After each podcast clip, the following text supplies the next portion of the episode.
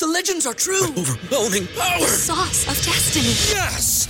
The most legendary sauce has arrived as McDonald's transforms into the anime world of WickDonald's. The greatest flavors unite in all new savory chili McDonald's sauce to make your 10-piece Wick Nuggets, fries, and Sprite ultra powerful. Unlock manga comics with every meal and sit down for a new anime short every week only at WickDonald's. Ba-da-ba-ba-ba, go! I participate in McDonald's for a limited time while supplies last. ¿Te preocupas por tu familia? Entonces, ¿por qué darles solo huevos ordinarios cuando pueden disfrutar de lo mejor? Eggland's Best, los únicos huevos con ese delicioso sabor fresco de granja, además de la mejor nutrición, como 6 veces más vitamina D, 10 veces más vitamina E y 25% menos de grasa saturada que los huevos regulares, además de muchos otros nutrientes importantes. Así que, dales los mejores huevos. Eggland's Best, mejor sabor, mejor nutrición, mejores huevos. Algunas escenas de este programa han sido recreadas. En Miami, un joven es secuestrado a punta de pistola. Los secuestradores exigen una fortuna en dinero y amenazan con matarlo. La policía y el FBI descubren señales perturbadoras y buscan respuestas entre las más mínimas pistas. En una carrera desesperada para encontrar a la víctima FBI! FBI! y retornarlo a casa con su familia. FBI al suelo! La evidencia se acumula, no hay sospechosos evidentes. Asesino en serie fugitivo. Ted Kaczynski es arrestado.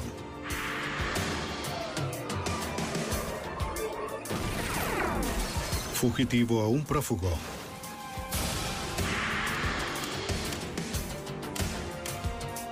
Los archivos del FBI. Venganza cruel.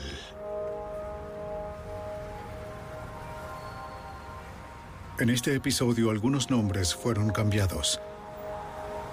Miami, Florida, martes 7 de agosto de 1984. A las 6 de la tarde, la oficina de ventas del empresario en bienes raíces Jesús Portela estaba cerrando. del complejo que construiremos en el terreno. El señor Portela había emigrado de Cuba 22 años antes, convirtiéndose en un exitoso hombre de negocios en Miami. Su hijo de 22 años, Mario, casado hacía poco, se dedicaba a las ventas con su padre, A más tardar, al igual que su tío. es evaluar, ya que el desarrollo de Poco después de las seis, una pareja se acercó a la oficina.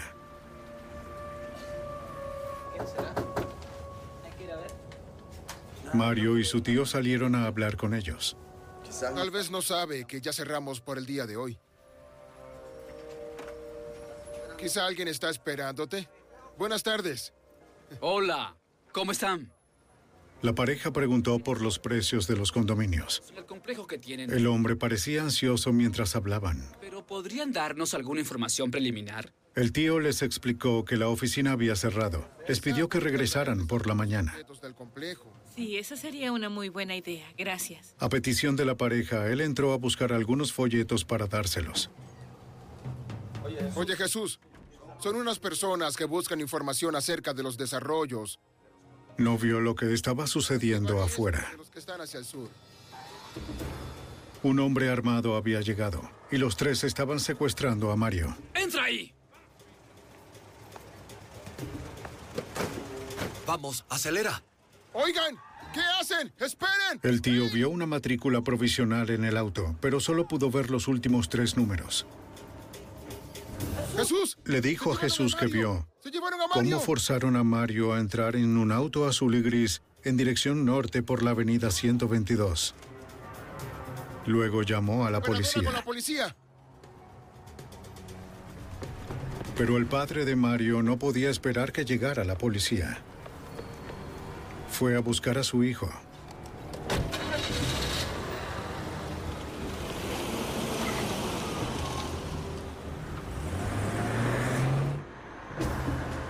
Pronto vio un auto que coincidía con la descripción del auto del secuestrador. Durante años había llevado un arma con licencia para su protección. Ahora estaba listo para usarla.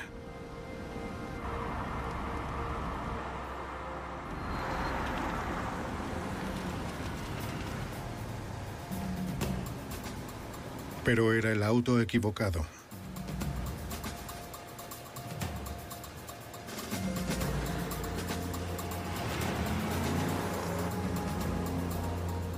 Al darse cuenta de que no podría encontrar a los secuestradores, Jesús regresó para esperar a las autoridades.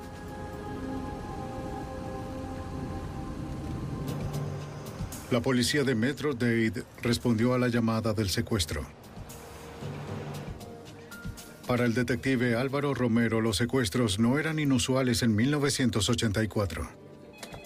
En ese entonces estábamos saturados de secuestros. Teníamos quizás un secuestro al mes relacionado con narcóticos, donde las víctimas mismas estaban involucradas en negocios de drogas o quizás los miembros de la familia tenían que ver con ese tipo de negocios. Eran un hombre y una mujer. Pero los detectives enseguida se dieron cuenta de que el secuestro de Mario era diferente. Solo Interrogar al señor Portela y caer en cuenta de que él era un prominente hombre de negocios de la comunidad nos llevó a creer que los secuestradores de su hijo no estaban relacionados con droga, sino que fue para obtener una ganancia financiera. ah, Significaba que cualquiera que supiera de la riqueza del señor Portela podía ser sospechoso, Los tres últimos. esperando que los secuestradores hubieran dejado algún rastro. Los técnicos de la escena del crimen buscaron huellas dactilares en la puerta. El tío de Mario pensó que pudieron tocarla mientras miraban hacia adentro. No se encontraron huellas útiles. La verdad no tengo idea de quién pudo... Un momento. Menos de una hora después del secuestro sonó el teléfono. ¿Cree usted que esas personas... ¿Hola? Portela, Sí, quiero hablar con... Hablando en español, la persona que llamaba preguntó por Mario. a su hijo. sí. El señor Portela no reconoció la voz. Toma el teléfono. No. ¿Quién habla? La persona le comunicó que era miembro de un grupo terrorista que retenía a Mario y pidió un rescate de 3 millones de dólares. Cierto, no contacte a la Aun cuando no contaba con un equipo de grabación, una detective de habla hispana que escuchaba la llamada identificó el acento de quien llamaba como colombiano. Llamaremos el viernes. También amenazó con matar a Mario si Jesús avisaba a la policía o al FBI y advirtió que el grupo estaba vigilando la casa de Portela y dio la dirección. Estaremos vigilando su casa. El angustiado padre rogó Dígame hablar con su hijo. Hola. Se llama la policía. Entonces, le El secuestrador informó que llamaría a la casa de Jesús en tres días. La policía no pudo rastrear la llamada, pero pudo ayudarles a entender la clase de criminales a quienes se enfrentaban. Estaba bien, pero que... Sentimos que los secuestradores eran muy violentos. Tomaron precauciones en cuanto a las llamadas telefónicas que hacían. Y fueron muy firmes en sus amenazas. Ellos sabían lo que, estaban haciendo y los tomamos muy en serio. Sí. Al igual que con cualquier secuestro por rescate, la policía de Metro Dade contactó a la oficina de campo del FBI en Miami para solicitar ayuda y el caso fue asignado al agente especial John Gill. El FBI estuvo involucrado desde el principio. El hecho mismo de que exigieran un gran rescate hizo que cayera bajo la jurisdicción de lo que llamamos la ley Hobbs. La ley Hobbs, que considera la extorsión que afecta el comercio interestatal como un delito federal, y el negocio del señor Portela había cruzado las líneas estatales. Los agentes de la brigada especializada del FBI instalaron equipos de grabación en los teléfonos de la oficina y la casa del señor Portela y organizaron el rastreo de todas las llamadas recibidas. Bien, de acuerdo. Al día siguiente, el agente especial Gill quiso hablar con Jesús Portela, pero no en el remolque ni en su casa. Le pidió a Jesús encontrarse en un estacionamiento vacío. Los agentes revisaron las entradas y salidas del mismo en busca de alguna señal de los secuestradores, pero no vieron a nadie. Hasta donde pudieron ver, era seguro para Gill interrogar al señor Portela. Señor Portela. Sí, bien. Mi nombre es John Muy bien. Gill. Aquí están mis credenciales. Gracias. señor. Me han designado como coordinador en este caso de... El agente preguntó si el señor Portela sabía de alguien que le guardara rencor o si había sido amenazado. El padre preocupado solo pudo pensar en un incidente menor. Dígame qué ocurrió. Dijo que ocho meses antes, un hombre y una mujer irrumpieron en su oficina. Quiero Conocía a la mujer. Su nombre era Rose de Parias. Hacía poco ella le había comprado un apartamento y dijo haber descubierto que los pagos de su vecino eran más bajos que los de ella. Eso hace una gran El señor Portela explicó que la diferencia era porque el vecino había obtenido una mejor tasa de financiamiento. Era acordada entre el comprador y el banco. Y no Sí, le pero los pagos no se le ¿Me hacían a él en lo absoluto. El banco había pagado por el apartamento y él estaba fuera del trato, por así decirlo. No le creo. Los dos se negaron a aceptar esa explicación. ¿Está tratando de amenazarme? El hombre comenzó a amenazarlo, exigiendo que Portela le devolviera el dinero. Devuélvamelo, sí. Pero nada podía hacerse ya. De verdad lo siento. ¿Sabe qué? Antes de irse, Rose de Parias juró que recuperaría su dinero de cualquier manera. No lo olvidé. El señor Portela había denunciado el incidente a la policía. La policía habló con esta airada mujer y le explicó las circunstancias del financiamiento y el pago de intereses. Ella se disculpó y el señor Portela asumió que esto había sido olvidado. Más tarde, los agentes rastrearon a Rose de Parias y se enteraron de que estaba viviendo en otro estado durante el secuestro. Cuando confirmaron su coartada, la descartaron como sospechosa. Los investigadores estaban preocupados. Cada día que pasa, las posibilidades de encontrar con vida a una víctima de secuestro disminuyen de forma drástica. Esperaban que los secuestradores volvieran a llamar. Y con esta víctima... Si lo hacían, la brigada especializada estaba preparada, pues ya habían intervenido los teléfonos de la casa y la oficina de Jesús Portela con equipos de rastreo. Estaremos en su oficina, ¿verdad? Muy bien. Allí estaré. El agente especial Gil Orrantia y otros investigadores debían estar allí para supervisar las llamadas y preparar el equipo, pero sería difícil entrar a la casa sin ser vistos. Las primeras llamadas nos indicaron que ellos estaban vigilando su casa. Ellos eran los secuestradores. Nos preocupaba que descubrieran mi presencia. Necesitaban la ayuda del señor Portela. Me oculté en el asiento trasero mientras íbamos a su casa. Llegamos al garaje y luego entramos en la casa. Queríamos lograr eh, grabar las llamadas telefónicas y poder detectar cualquier detalle de lo que le dijeran con respecto a sus exigencias para el rescate. Los agentes y detectives de Metro Dade harían turnos para quedarse con la familia Portela las 24 horas del día. Ellos informaron a Jesús sobre cómo manejar las llamadas. Él sería importante en el esfuerzo por recuperar a su hijo. Muy bien. Desde el principio, ahora. una de las cosas obvias era determinar si él estaba vivo o no. Conversamos con el señor Portela sobre algunas cosas que podría preguntar a los secuestradores y que solo Mario Portela sabría. Detalles como pruebas de vida que nos ayudaran a determinar si seguía con vida o no.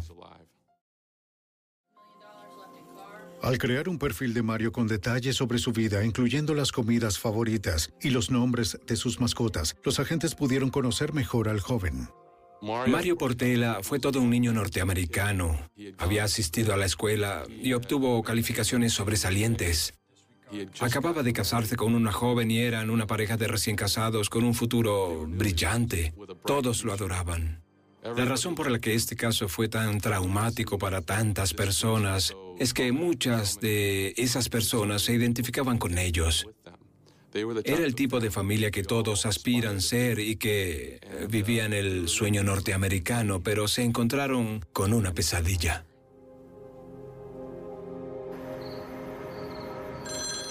Como lo prometieron, los secuestradores llamaron tres días después del secuestro.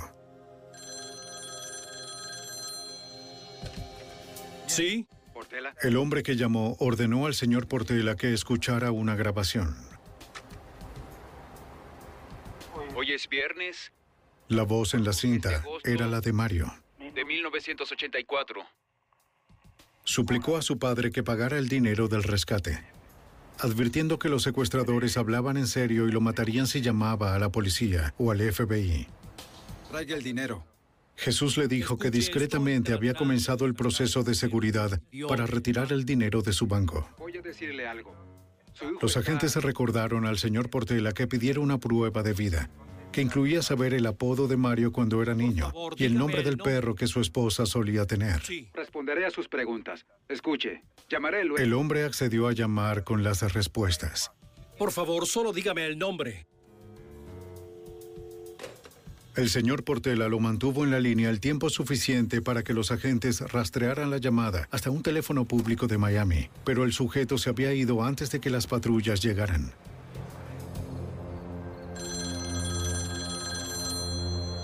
En los angustiosos días siguientes, el señor Portela recibió varias llamadas. ¿Sí? Si tiene problemas, usted sabe... Hablando en español, un hombre diferente le habló de forma vaga y misteriosa sobre una propuesta de negocios, sin aparente relación con el secuestro. La conducta del señor Portela en ese momento era realmente no tengo tiempo para hablar con usted sobre negocios porque tengo otros problemas. Esa persona indicó en varias llamadas que era alguien que podía ayudar a resolver esos problemas. Su persistencia al tratar de comunicar su cooperación en cualquiera de los problemas del señor Portela nos hizo sospechar que estaba desempeñando un papel o formaba parte del secuestro o de las demandas de rescate. Entienda, tengo que hacer... Jesús mantuvo al hombre en la línea y los investigadores localizaron la fuente de la llamada. Toma tiempo tratar de... Procedía de la misma zona que la llamada anterior del secuestrador. Las patrullas llegaron a la escena a tiempo para ubicar a la persona en el teléfono. Lo siguieron a un restaurante de comida rápida y salió con una bolsa de comida para llevar. Por el perfil biográfico de Mario, los investigadores sabían que esas hamburguesas eran sus favoritas. Luego siguieron al hombre a un complejo de apartamentos donde su comportamiento fue aún más sospechoso.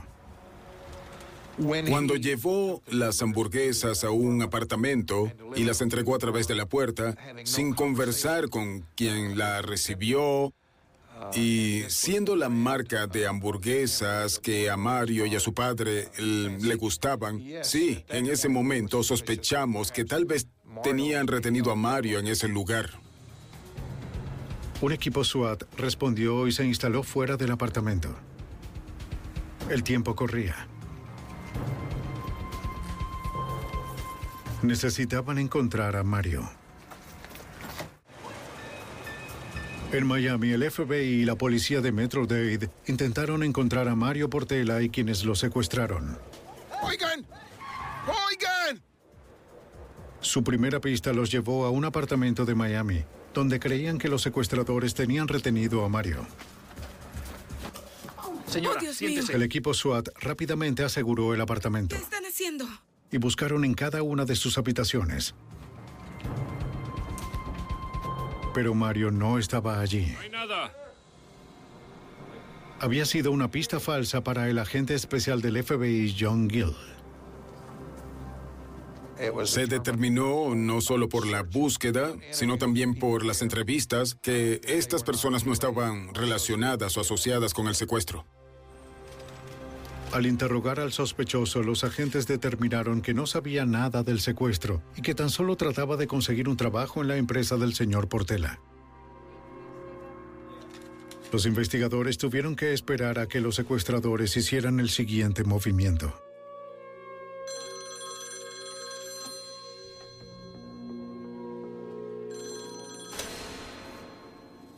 Portela.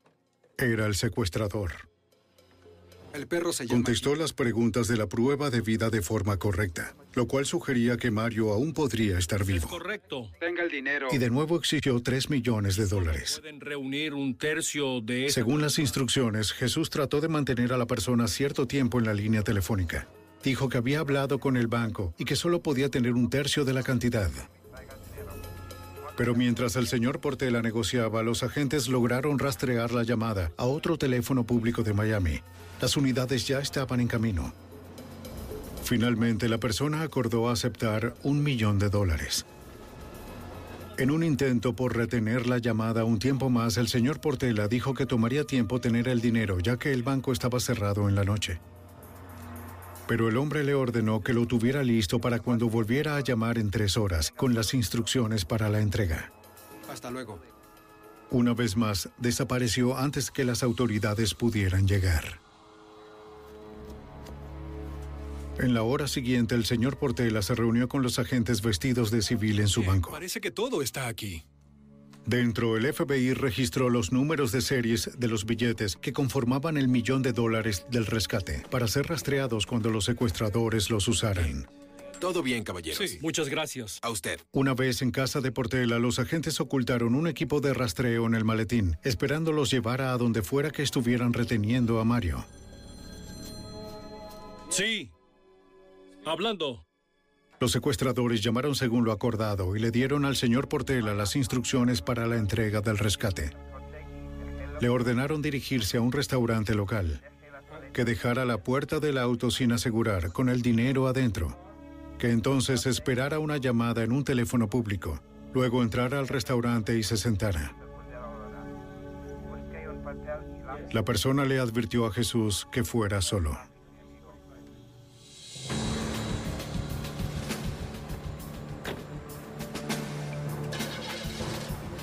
Con los maletines llenos, Jesús comenzó el viaje.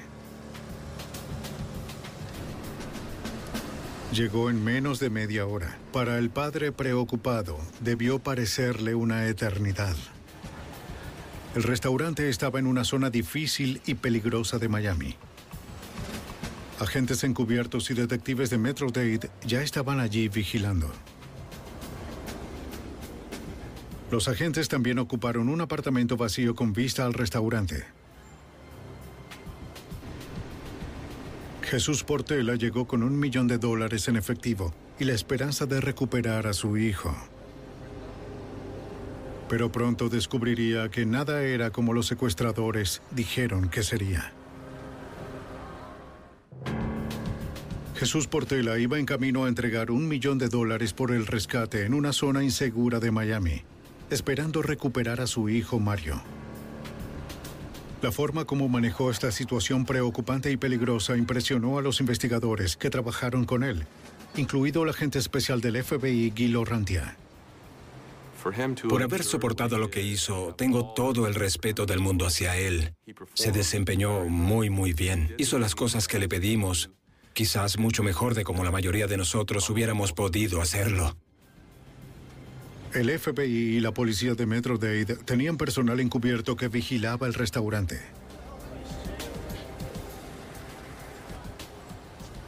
Pero el lugar estaba cerrado y Jesús comenzó a preguntarse si era una trampa.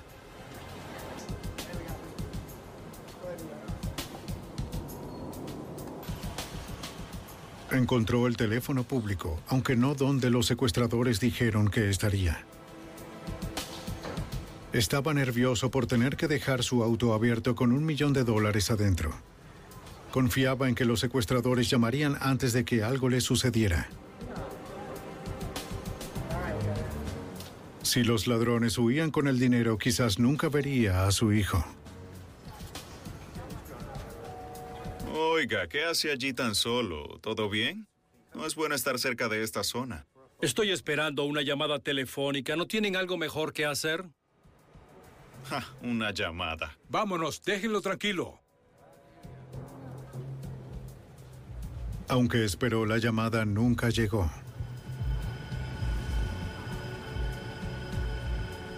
Al final, Jesús tuvo que irse. Con el dinero del rescate, pero sin Mario.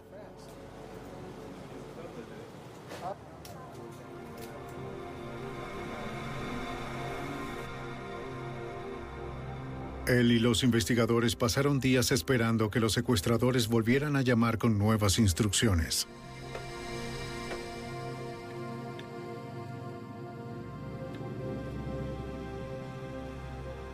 No hubo llamadas para el rescate luego de que la entrega no se concretó. Estábamos preocupados con ese punto porque, como era obvio, nuestra única conexión con ellos eran las llamadas telefónicas. Era nuestra conexión con esos tipos. Era lo que teníamos para estar al tanto de lo que hacían y cuando dejaron de llamarnos, nos preocupamos mucho. Aunque los secuestradores no llamaron más para el rescate, dejando nuevas pistas, las pistas anteriores comenzaban a dar sus frutos. El agente especial del FBI, John Hanlon, trataba de encontrar el auto usado en el secuestro de Mario. Era un viejo sedán Chevrolet azul y gris de cuatro puertas y tenía matrículas provisionales, que en ese momento no estaban en la base de datos de tránsito. Desde luego, una placa de papel no puede ser rastreada, entonces el auto parece perfectamente legítimo y no llama la atención de las autoridades. Hanlon sabía que los concesionarios de autos usados a veces rentaban de forma ilegal autos que estaban a la venta colocándoles matrículas provisionales. Comenzó a llamar a todos los concesionarios de la zona. El tiempo empleado en ello valió la pena cuando Hamlin habló con una empleada de un concesionario en Miami. Y le pregunté, ¿alquila autos viejos? Y ella dijo, sí, claro. Y luego pregunté, ¿alguno, digamos, con placas de papel? Y ella dijo, sí.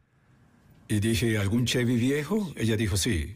Entonces le pregunté, ¿alguno azul y gris? Y ella dijo, sí. Le dije, ¿dónde está? Y ella dice, está aquí. Y yo dije, bien, ¿y cuándo fue alquilado? Y ella respondió, el 7 de agosto. Y me dije, cielos. El 7 de agosto fue el día del secuestro. Cuando los agentes descubrieron que el auto había sido devuelto al día siguiente, lo confiscaron para poder buscar pruebas. Técnicos forenses de Metro-Dade procesaron el vehículo. No encontraron evidencias útiles de cabellos, fibras o huellas. Pero sí encontraron un llavero debajo del asiento trasero. El FBI sabía que Mario Portela conducía un Volvo. Así que regresamos allá, nos llevamos las llaves y se las mostramos a los miembros de la familia. Sin dudas las identificaron. Las llaves correspondían con su auto y también al llevarlas a su casa coincidieron. Significaba que lo más probable era que ese auto fuera el usado para secuestrar a Mario Portela. Al revisar los registros, los agentes descubrieron que una mujer llamada Julita de Parias lo había alquilado. La empleada del concesionario dijo que la mujer iba acompañada de un hombre que dijo ser su hermano. Hanlon solicitó las fotos de la licencia de conducir de Julita de Parias y sus hermanos. Nueve días después del secuestro, Hamlin se entrevistó con la empleada que rentó el auto y le mostró una serie de fotografías que incluía una fotografía de Julita de Parias, mezclada con otras fotografías. La empleada identificó a Julita de Parias de inmediato. Por Está bien, déjeme preguntarle algo ahora. Observe estas fotos. ¿Ha visto alguno de estos individuos antes? Me gustaría que les echara un vistazo. La empleada también identificó al hombre que estaba con ella. Era el hermano de Julita, Julio. ¿Segura? Eche un vistazo de nuevo, por favor. Segura. Entiendo. ¿Puede firmar aquí, por favor? A los agentes ya les era familiar el nombre de De Parias.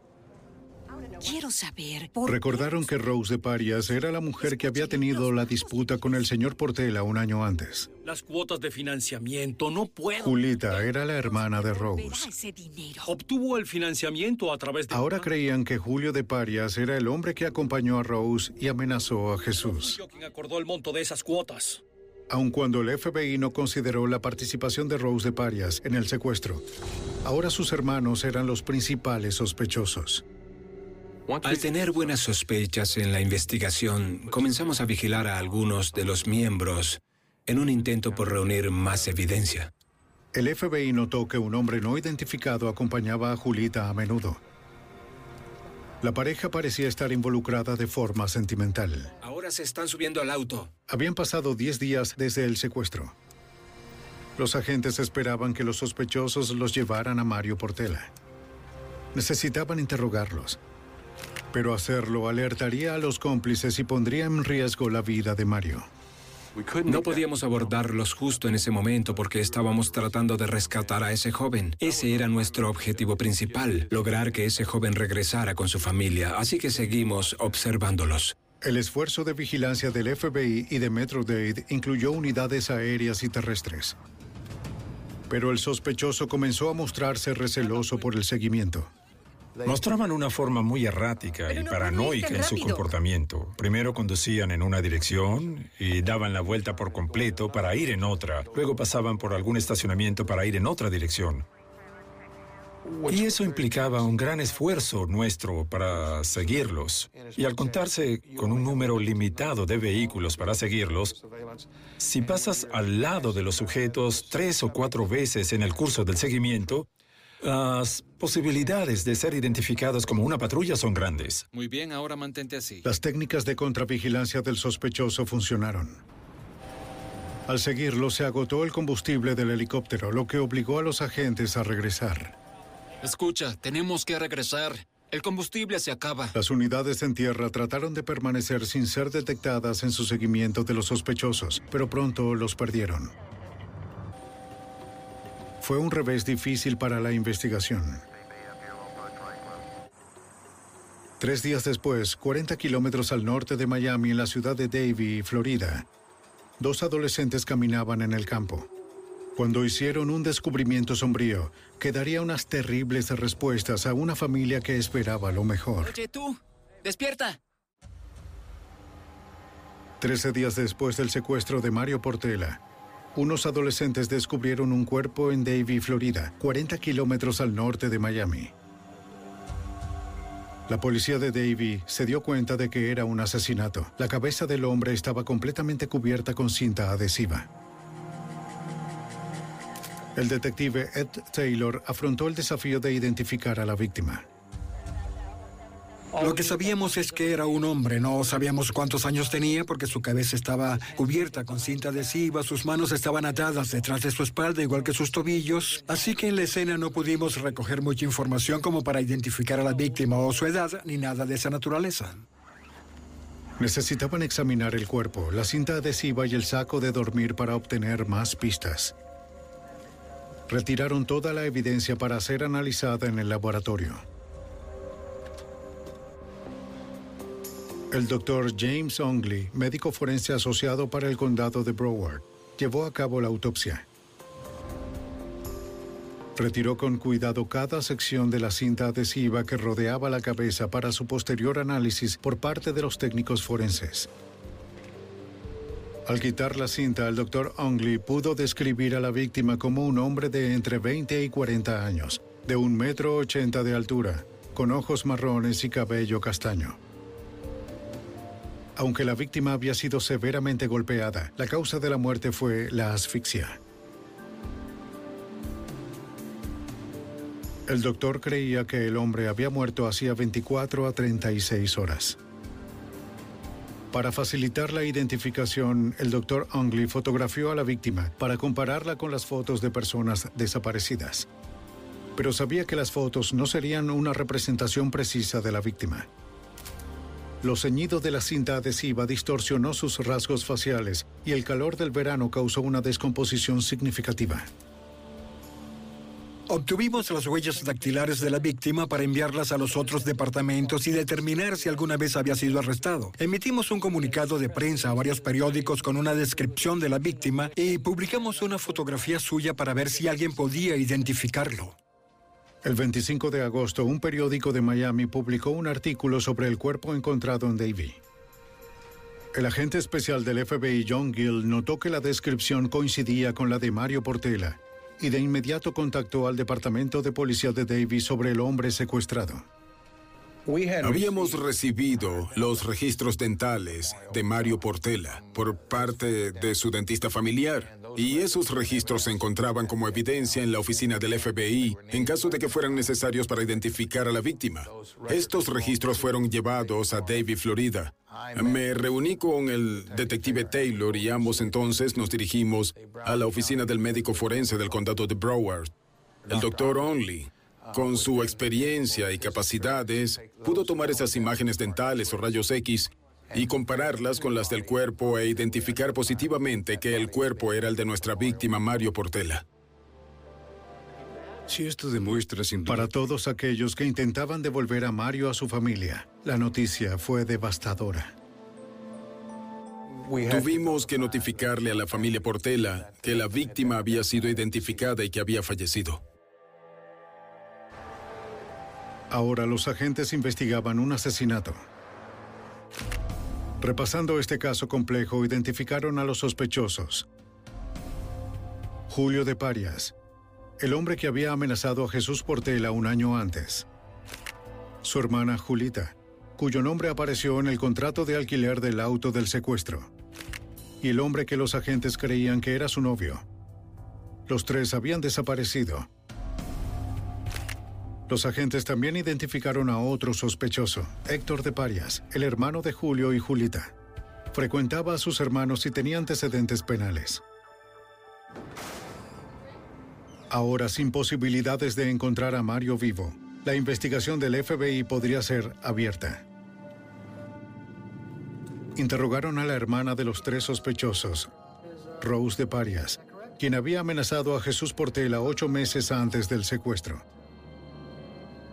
Negó cualquier participación y ofreció su plena cooperación. Dijo que el novio de Julita era Jesse Ramírez y que si él y los demás no estaban en Miami, quizás estuvieran en Los Ángeles, donde tenían amigos. Los agentes de Miami remitieron la información a la oficina de campo local de Los Ángeles. Allí el agente especial Gregory Peck sabía que no tenían tiempo que perder. Era imperativo encontrar a estas personas tan pronto como fuera posible, porque eran personas peligrosas, de esas que usted no desea ver en las calles de su ciudad, ni en las de alguna otra ciudad. Si lo hicieron una vez, secuestrar y asesinar, ¿quién dice que no lo harán una segunda vez? El agente especial Pack necesitaba triangular el área de búsqueda. Sabía que los sospechosos eran de ascendencia colombiana y el distrito Rampart de Los Ángeles tenía una gran población colombiana. Salí con estas muy buenas fotografías y fui a todos los lugares a los que usted y yo iríamos de tanto en tanto en la cotidianidad de la vida diaria. Tintorerías, restaurantes, hoteles, moteles, apartamentos. Después de un par de semanas yendo de puerta en puerta, me encontré con una mujer que era la gerente de unos apartamentos. Procedí a mostrarle las fotografías. Ella reconoció a Héctor, Julita y Julio de Parias como nuevos inquilinos, pero dijo que no solían estar en la casa. Dejaré una de mis tarjetas. Así que le dejé mi tarjeta y le pregunté si me llamaría. ¿El número de abajo? Así es. Bien. Hasta luego. Y la llamé al menos una vez cada día. Esto duró tal vez ocho o diez días. Al fin de una noche, alrededor de las nueve en punto, recibí una llamada de la oficina y la gerente de los apartamentos estaba en la línea y quería hablar directamente conmigo, así que acepté la llamada. Me dijo que las personas que buscaba estaban en ese momento en el apartamento. Nos acercamos al complejo de apartamentos. Nos ubicamos en diferentes posiciones para que no hubiera ninguna posibilidad de fuga por las ventanas ni otras puertas. En cuanto entramos por la puerta principal, vimos a un hombre que nos apuntaba con un revólver, así que lo sometimos. Le quitamos el arma, lo pusimos bajo custodia y después vimos otra persona adentro.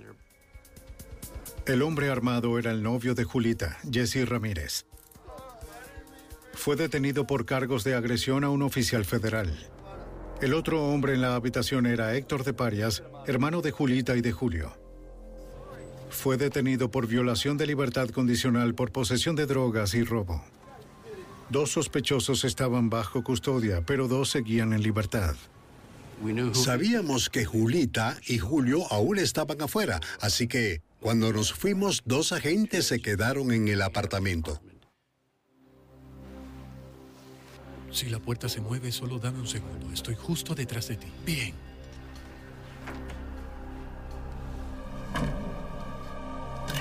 Varias horas después volvió Julita. Fue puesta bajo custodia y luego la llevaron a la sede del FBI en Los Ángeles. Los agentes esperaron a Julio de Parias, pero nunca apareció. Camine, vamos. El agente del caso en Miami, John Gill, supo de los arrestos. Gregory Pack, el agente especial en la división de Los Ángeles, llamó a nuestra división aquí en Miami. De inmediato la mañana de la llamada telefónica subí a un avión y me reuní con el agente Pack aproximadamente a las 3 de la tarde en Los Ángeles, donde le informé sobre nuestra experiencia y lo que sabíamos del caso. Jesse Ramírez y Julita de Parias se negaron a hablar con los investigadores. Pero el agente especial Gill y el detective de la policía de Davie de Florida, Ed Taylor, tuvieron más éxito con Héctor de Parias. Necesitaban su ayuda para encontrar al cuarto sospechoso, Julio de Parias, y también para conocer los detalles de los últimos días de Mario Portela. El 24 de septiembre de 1984, el FBI detuvo a tres sospechosos en el secuestro y asesinato de Mario Portela. Pero un cuarto sospechoso, Julio de Parias, seguía en libertad. Solo uno de los tres detenidos, Héctor de Parias, accedió a hablar. Sin embargo, al principio fue evasivo y los investigadores lo atraparon en varias mentiras. El detective de la policía de Davie, Ed Taylor, y el agente especial del FBI, John Gill, optaron por un acercamiento gentil para obtener la verdad. Usamos un estilo amistoso en el interrogatorio, pensando que ahí había un potencial para ah, generar confianza y hacer que de alguna manera confesara.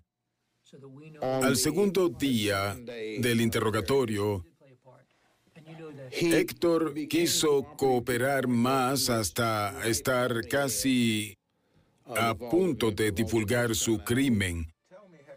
A medida que se volviera más confiado con el señor Taylor y conmigo, de seguro cooperaría más y divulgaría los detalles.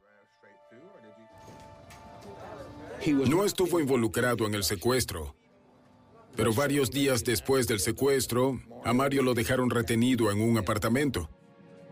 El hermano, la hermana y el amante de la hermana descubrieron que mantener vigilada a una víctima de secuestro era un gran problema y que necesitaban ayuda. Sabían que Héctor estaba disponible, que estaba desempleado, que era adicto a la marihuana que no podía conseguir un trabajo y que de hecho aprovecharía la oportunidad de participar en una actividad con ganancias financieras.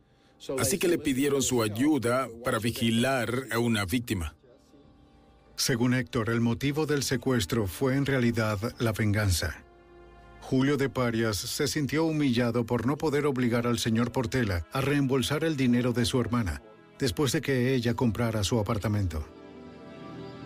Héctor dijo que después de varios días, a su hermano Julio y Jesse Ramírez les preocupó que los atraparan y que renunciaran a pagar el rescate. ¡Ya estoy harto! Decidieron que tenían que deshacerse de lo único que los ligaba a ellos, Mario Portela.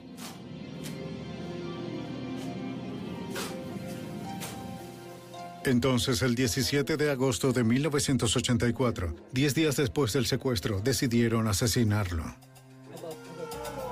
Jesse Ramírez comenzó a envolver la cabeza de Mario Portela con cinta adhesiva mientras éste suplicaba por su vida y rezaba. Mientras Mario luchaba por respirar, Jesse lo golpeó con una barra de metal. Tenía que ser eliminado.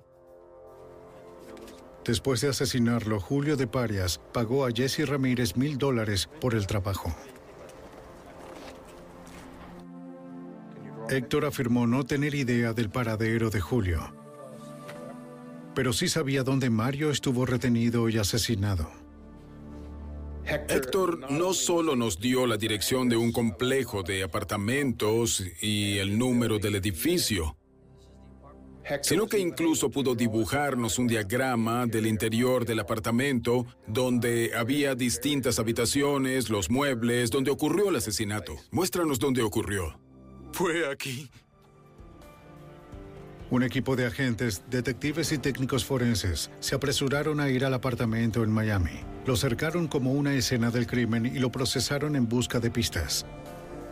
Cualquier evidencia recuperada podría ayudar a poner a los asesinos de Mario tras las rejas, pero esto trajo de vuelta a los investigadores la decepción de no haber podido salvar la vida del joven, sobre todo al agente especial Gil Orrantia, allí presente. Cuando entramos en ese apartamento, vimos un rollo de cinta adhesiva a un lado de una mesita de noche. Vimos una barra que creímos que se usó para golpear a Mario. Vimos sangre en el apartamento. Vimos todas estas cosas que de alguna manera se convirtieron para nosotros en una serie de evidencias, pero fue algo difícil de ver. Era una situación en la que sabes que nuestro objetivo era hacer lo correcto y salvarlo, y no pudimos hacerlo. Y fue difícil, muy difícil para nosotros enfrentar eso. Además de la cinta adhesiva, los investigadores encontraron trozos de cinta adhesiva médica en la habitación. También recogieron cabello y fibras como evidencia. Todo fue catalogado y enviado al laboratorio del FBI en Washington, D.C. para su análisis. Allí el agente especial Al Dedman, de la unidad de pruebas de rastreo del FBI, analizó lo recolectado. Mi participación en el caso se relacionó con la comparación de cabellos, fibras textiles y cinta adhesiva de los cuatro lugares. El sitio de recuperación del cuerpo, el apartamento donde estaba la víctima, el auto en el que se transportó el cuerpo y otro apartamento donde la ropa de uno de los sospechosos había sido recuperada. Hubo coincidencia de las fibras de la alfombra de esos lugares con las muestras encontradas en los sospechosos y en la víctima. También comparó la cinta envuelta alrededor de la cabeza, los brazos y las piernas de la víctima con los rollos de cinta recogidos en la escena del crimen. Si tienes dos trozos de cinta que alguna vez fueron originales o secciones adyacentes del mismo trozo de cinta y esa cinta se rasga, no todos los hilos tendrán la misma apariencia ni tendrán la misma longitud. Tendrán piezas cortas y largas, piezas largas. Puedes juntar todas esas piezas de cinta como si unieras piezas de un rompecabezas. El agente especial Deadman determinó que el rasgón en el rollo de cinta del apartamento encajaba de forma perfecta con un trozo de cinta recuperado de la cabeza de la víctima. Comparó las rasgaduras de una tira de cinta médica encontrada en los zapatos del sospechoso Jesse Ramírez con las de un rollo de cinta médica que se encontró en el apartamento y con las que estaban en una parte del cuerpo de la víctima. Allí hubo otra coincidencia exacta. Cada pieza de evidencia fue determinante y el resultado demostró que existía una fuerte conexión entre los sospechosos de este caso y la víctima. Jesse Ramírez y Julita de Parias fueron declarados culpables de cargos de secuestro, extorsión y asesinato. Ambos fueron condenados a cadena perpetua. Héctor de Parias se declaró culpable de los mismos cargos y recibió 40 años. Pero el cuarto sospechoso, Julio de Parias, seguía libre. Pensamos que podía haber huido a algún lugar de América Latina, así que imprimimos los volantes que fueron ubicados en la oficina de correos y en los eh, departamentos de policía. Los enviamos a todas partes. Los emitimos también en español y los eh, distribuimos por toda América Latina. Casi cuatro años después del secuestro, en noviembre de 1988, el FBI se enteró de que los funcionarios de aduanas de Costa Rica tenían a un hombre que se parecía a la foto de Julio de Parias en el aviso de búsqueda del FBI. El agente especial Orrantia voló a Costa Rica. El hombre se parecía a la foto, pero fue su voz, la de las llamadas de rescate, lo que alertó a Orrantia. ¿Pero por qué me detienen? Había escuchado esas llamadas telefónicas una y otra vez, cientos de veces. Yo conocí esa voz. Esa voz era parte de mí, tanto como cualquier cosa es parte de mí. Así que en el momento en que abrió la boca, eso fue todo. No me cupo duda, yo sabía que era él. El juicio federal de Julio de Parias comenzó cinco años después del secuestro de Mario Portela fue declarado culpable de secuestro, extorsión y asesinato y condenado a cadena perpetua. Para los agentes del FBI que habían llegado a conocer a la familia de la víctima, las condenas eran importantes, pero no fue el final que habían esperado. Este fue un crimen horrible. Si no se hubiese actuado con algún tipo de justicia, hubiera sido difícil para la comunidad de Miami y para la familia. Y seré sincero, para nosotros mismos, los agentes. Así que creo que la idea de que se hizo algún tipo de justicia es de suma importancia. Eso es lo único a lo que podemos, debemos aferrarnos todos nosotros, que al menos fueron atrapados.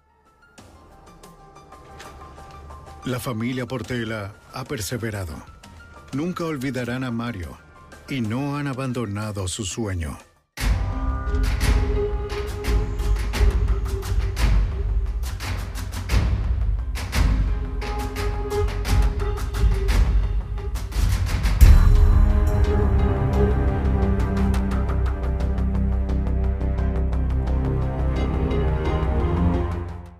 ¿Te preocupas por tu familia? Entonces, ¿por qué darles solo huevos ordinarios cuando pueden disfrutar de lo mejor? Eggland's Best, los únicos huevos con ese delicioso sabor fresco de granja, además de la mejor nutrición, como 6 veces más vitamina D, 10 veces más vitamina E y 25% menos de grasa saturada que los huevos regulares, además de muchos otros nutrientes importantes. Así que, dales los mejores huevos. Eggland's Best, mejor sabor, mejor nutrición, mejores huevos.